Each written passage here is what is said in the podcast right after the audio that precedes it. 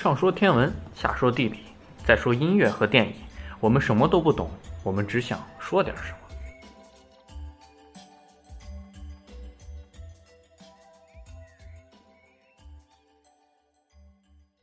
么。那我们现在来聊聊音乐。我们这期音乐的主题是勃拉姆斯的一号钢琴三重奏。那我们先来听听这首乐曲。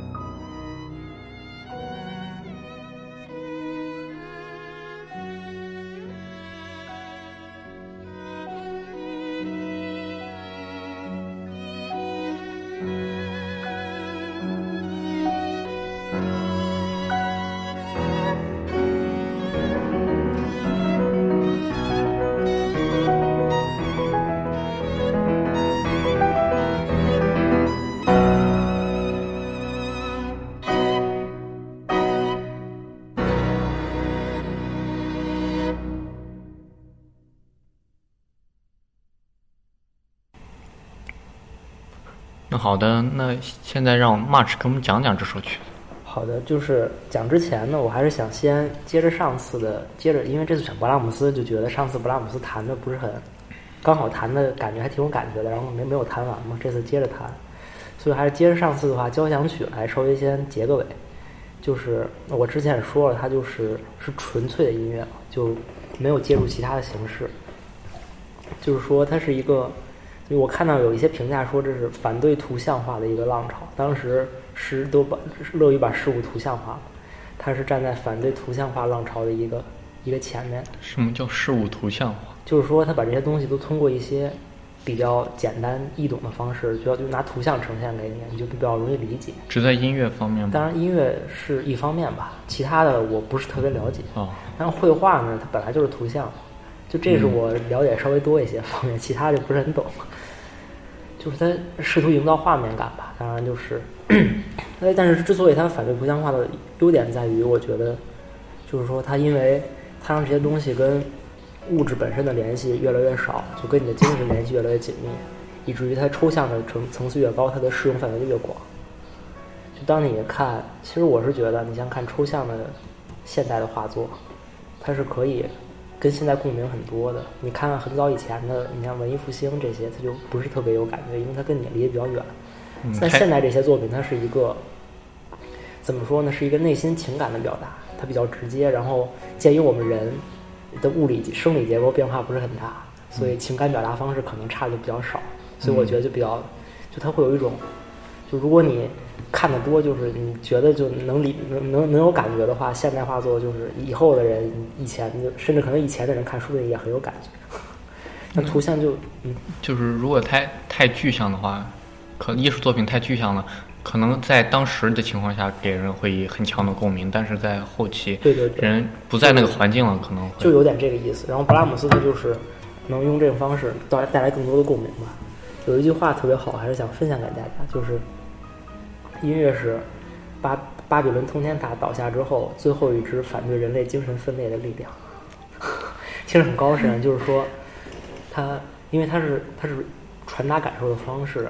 不管是哪个民族，世界上任何一个角落的人都可以理解。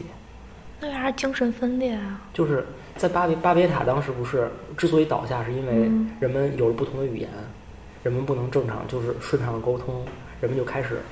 分裂到各个的地方，就搞出各就是出现不同的民族。虽然这是神话故事，但是就确实这是一个语言的话，不同的语言确实带来了不同的一些文化特点。语言的特点确实让文化有相相应的特点，但是音乐的话。它可能是一个更更国际化的一个语言。好，在交响曲，赶快就说回今天的话，我想讲室内乐。上次也说了，勃拉姆斯他是一个很闷骚的一个男的，很闷骚的人。这室内乐呢，就是把这个特点体体现的比较到位。室内这次讲钢琴三重奏是钢琴、小提琴和大提琴三件乐器。这这些就是小编制的，之所以叫室内乐，就是说当时人们就是在家里演奏。就是几个朋友一起来，咱们一块儿不聊天，咱们一块儿来演个曲子吧。把谱子往上一摆，这个人坐到钢琴边上，那人拿起小提琴，拿起大提琴开始拉。他们是一个通过这种方式来进行一些他们的交流，这是一个就增进感情的另外一个方式。你像一块儿读读书，也可能也类，我觉得是类似的，不一定非得坐一块儿，非得吃个火锅，唱着歌。就表演性质没有交响乐那么强。对，它是家里也也是更强的个人性，更强的私密性。当然了，你表演的话，自娱自乐很多。对，就是所以这种就是这种乐曲，它的性质就就决定了它是一种更更私人化的传递，一种比较小众的，不能叫小众吧，传递一种比较个人的感情的一种方式。就勃拉姆斯，当然他的个人特点在他的室内乐里是非常明显的，也是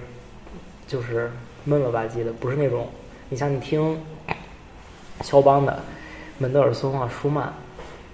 就浪漫主义，他们就是那种有怎么说呢？就好听的比较直接，就确实就是很好听。然后音乐的起伏啊，怎么样，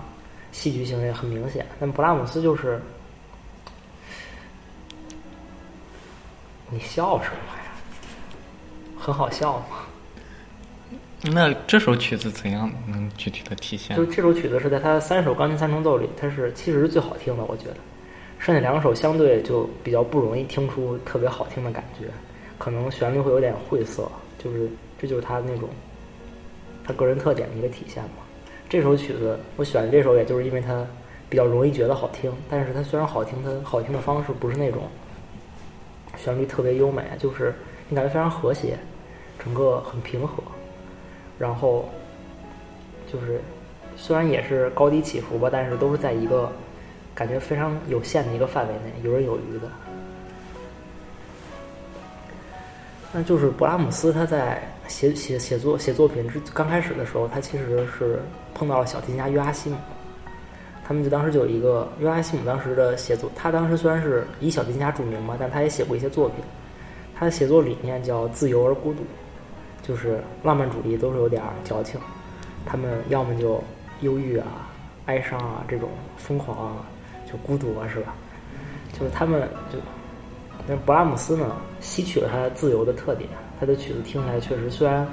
有点闷闷的，但是就感觉发挥空间是很大的，就有一个很广阔的一个范围，你可以去各种各样想。然后呢，他把孤独去掉了，他把孤独换成快乐，就是把巴拉姆斯的作品，觉得快乐也是一个很重要的元素。他的一辈子怎么说？虽然感情经历可能不是很顺利，但是他其实也有很多忧伤，但是他的作品里其实快乐也是一个。很常能听到的东西，在这个钢琴三重奏里，反正我是觉得，就是他当然快乐，就是朋友之间啊，就互相聊一聊，因为他虽然是单身汉，可能没有没有自己的妻子，但是这就让他多了很多朋友，没有这这层限制，让他这个快乐快乐的比较比较的彻底。说到这，其实我还想说的就是巴拉姆斯还有另外一首曲子，就是算是打开了我对于浪漫主义音乐作品理解的大门，是勃拉姆斯的小提琴奏鸣曲，也是好几首。当时，当时听那段，我当时在看张爱玲，就是感觉他们有共通之处，有点那种，就是确实有点，就是有话就一定不直说，反正就就就憋着，就就是，就那种。嗯，